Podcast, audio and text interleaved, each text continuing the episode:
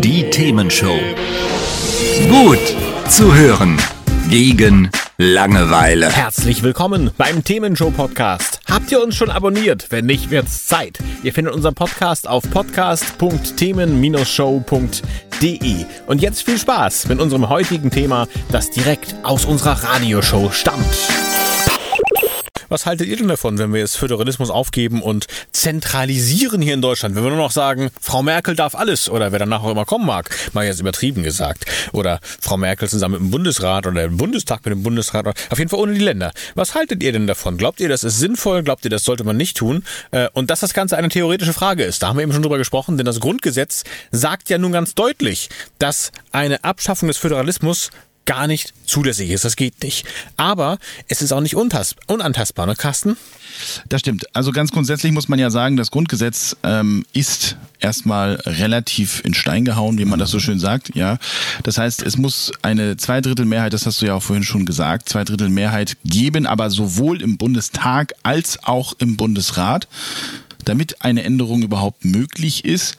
Und damit man, also das auch vielleicht nochmal, weil viele ja äh, auch in der aktuellen Diskussion zum Thema Infektionsschutzgesetz dann immer darüber reden, ja, jetzt äh, ne, was ändern, was noch nie geändert wurde, so ungefähr. Mhm. Da muss ich sagen, also auch das habe ich nochmal recherchiert. Es wurde bereits in den letzten Jahrzehnten seit 1949 bereits 60 Mal 60. eine Änderung also er wirkt äh, in dem eben skizzierten Prozess im Grundgesetz. Das heißt, es ist sozusagen so, dass zahlreiche Ideen und auch Reformen mhm. da in der Form entsprechend mit berücksichtigt wurden.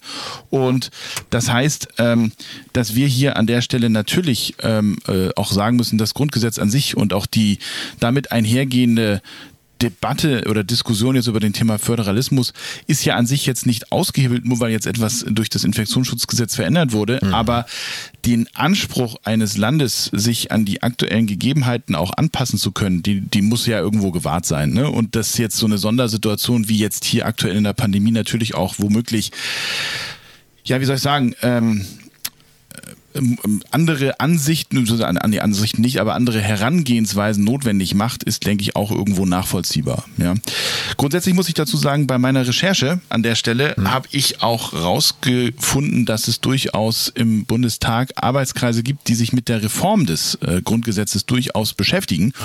Mhm. Mhm. Und da geht es jetzt nicht darum, das Grundgesetz an sich zu verändern, sondern welche Themen es gegebenenfalls wert wären, auch mit ins Grundgesetz zu übernehmen, beziehungsweise das Grundgesetz an der Stelle vielleicht ein wenig zu schärfen. Mhm. Und da ist zum Beispiel eines der Themen das Thema Kindergrundrecht, ja, also dass man sozusagen auch Kindern mehr Rechte einräumt oder aber auch dann in dem Fall natürlich Familien. Mhm. Und ähm, das äh, ursprüngliche Grundgesetz hat natürlich dem Thema ähm, jeder hat Anrecht auf Arbeit äh, mit begünstigt. Mittlerweile ist da beispielsweise auch die Fragestellung, ne, jeder hat Recht auf Wohnen äh, heutzutage sozusagen mit in diesem, ich nenne das jetzt mal vorsichtig, in diesem Topf äh, mhm. der möglichen Veränderungen oder der möglichen Reformen. Das sind natürlich dann Dinge wie zum Beispiel, dass jetzt in Berlin die Mietpreisbremse gekippt wurde. Dann gibt es da womöglich ganz andere rechtliche Grundlagen, wenn es beispielsweise im Grundgesetz verankert wird.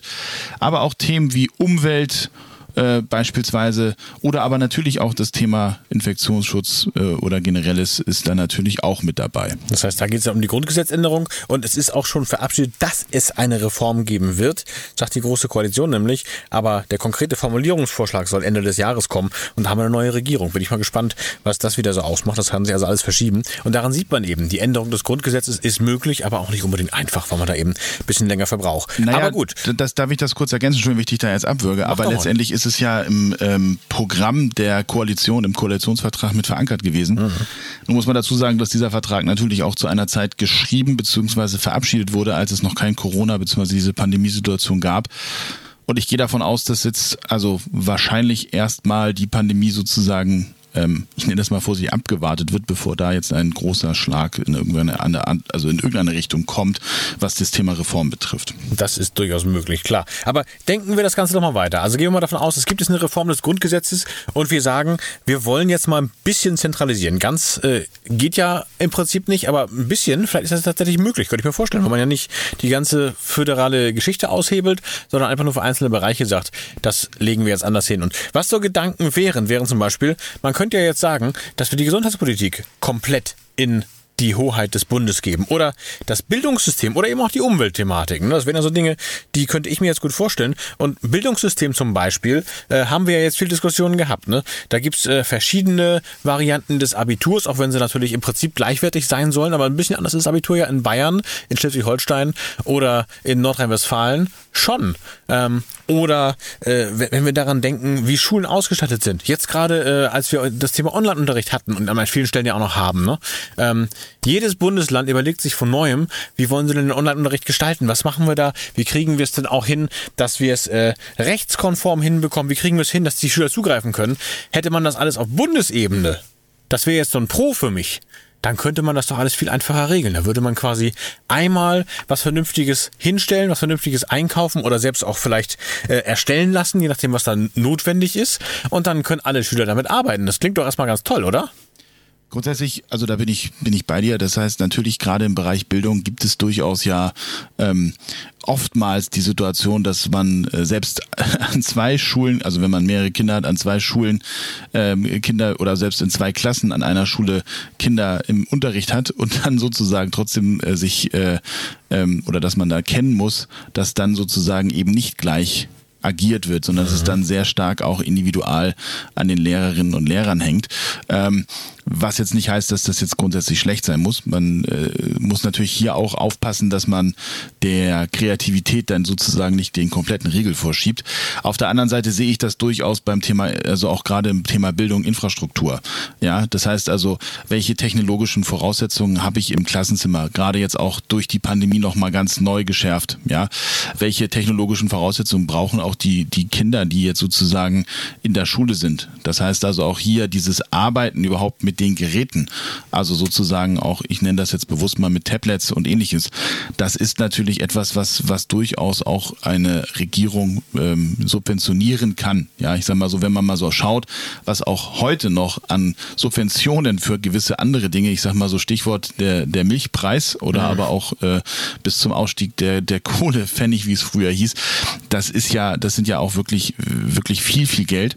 Und wenn man dann mal schaut, okay, was kann man, was kann man heute auch ähm, beispielsweise durch Bildung auch da subventionieren, beziehungsweise wie könnte man es machen, dann ist das natürlich durchaus etwas, was man zentralisieren kann. Ich würde aber da nicht zwingend dieser Kreativität einen Riegel vorschieben, was die lokale oder was die äh, das was dann auch die individuelle Verantwortung der Lehrerinnen und Lehrer betrifft. Ich denke auch, äh, lass uns mal weiterdenken mit dem Thema. Also Kreativität äh, quasi könnte leiden, äh, auch vielleicht äh, regionale Besonderheiten könnten theoretisch leiden, wenn man zentralisiert in Sachen Bildungswesen. Und ein Thema, wo ich erst dachte, hey, super Hast du mal äh, mitbekommen, wie das läuft mit Taschenrechner oder Buchbeschaffung an den Schulen? Das ist ja relativ klar, alle müssen das gleiche Gerät haben. Wenn man das jetzt nicht nur für eine Schule oder für ein Land so machen würde, sondern bundesweit, was meinst du, dass man da für günstige Preise von den Herstellern bekommen könnte? Dachte ich so im ersten Moment. Dann dachte ich, aber für die Hersteller bedeutet das ja, wir haben ein quasi Monopol auf die Schulen dann und schon haben wir wieder ein Problem. Das heißt, Zentralisierung bringt auch neue Probleme, sieht man daran. Und ein weiteres Thema, Bildung ist natürlich super wichtig auch da dafür, wie sich unsere Gesellschaft entwickelt. Und wir haben eben drüber gesprochen, Machtmissbrauch, vertikale Machtteilung.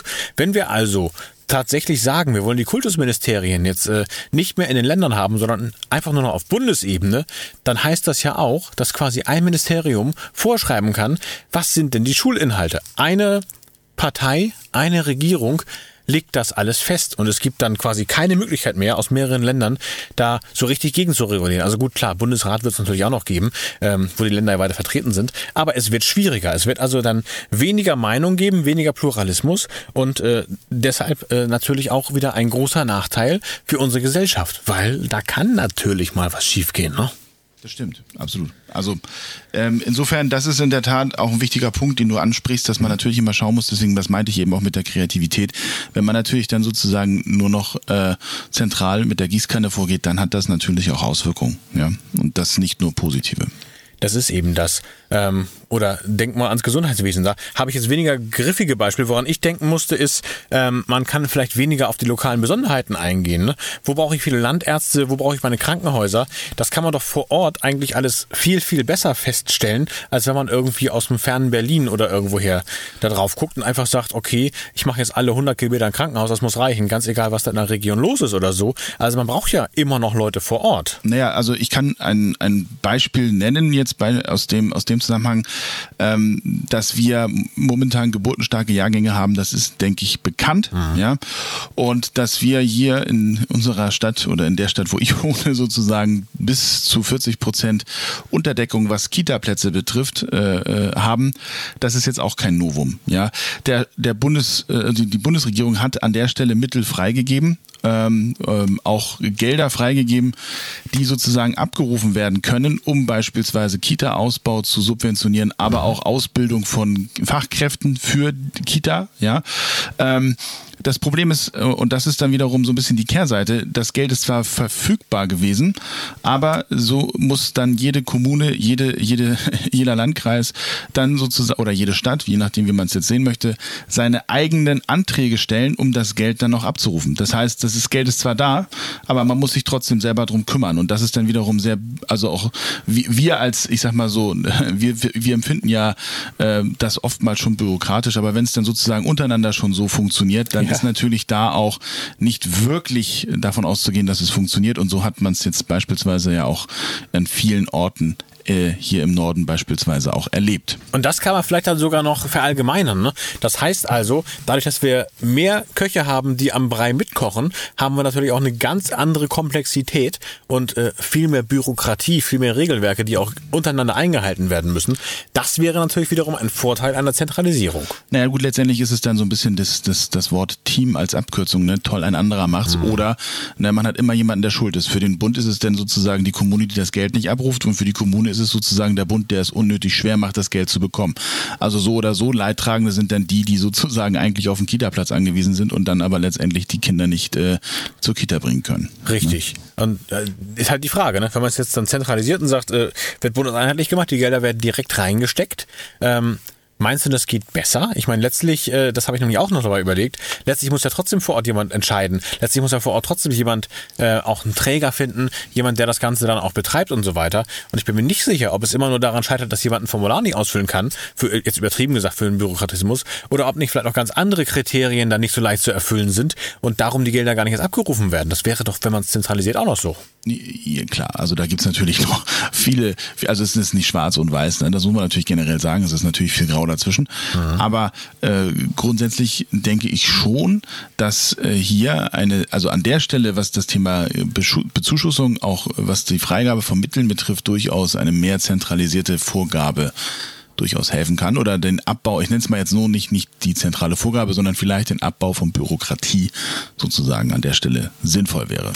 Das ist vielleicht dann ganz allgemein und das kann man ja auch ohne Zentralisierung oder Dezentralisierung sozusagen äh, tun. Wir diskutieren. Wir haben hier immer noch äh, unsere Gedankenspiele zum Thema, wir wollen weniger oder gar keine Befugnis mehr in den Ländern haben. Jetzt haben wir gerade darüber nachgedacht, einen Teil des Föderalismus quasi aufzuheben. Natürlich rein hypothetisch, denn wie schon gesagt, ist nicht so leicht möglich und muss man sehr differenziert angucken. Aber ich glaube, wir haben ein paar Aspekte schon gefunden. Und gleich überlegen wir nochmal weiter. Was, wenn wir sagen, okay, weg mit dem ganzen Föderalismus, wir machen mal alles zentral und während ihr so gebannt zuhört, guckt bitte unbedingt trotzdem auf die Straße. Hat's euch gefallen? Sagt's weiter. Habt ihr Feedback? Sagt es uns. Studio at themen-show.de oder per WhatsApp 040 52 11 01 52. Mehr Podcasts von uns gibt's unter podcast.themen-show.de. Themenshow.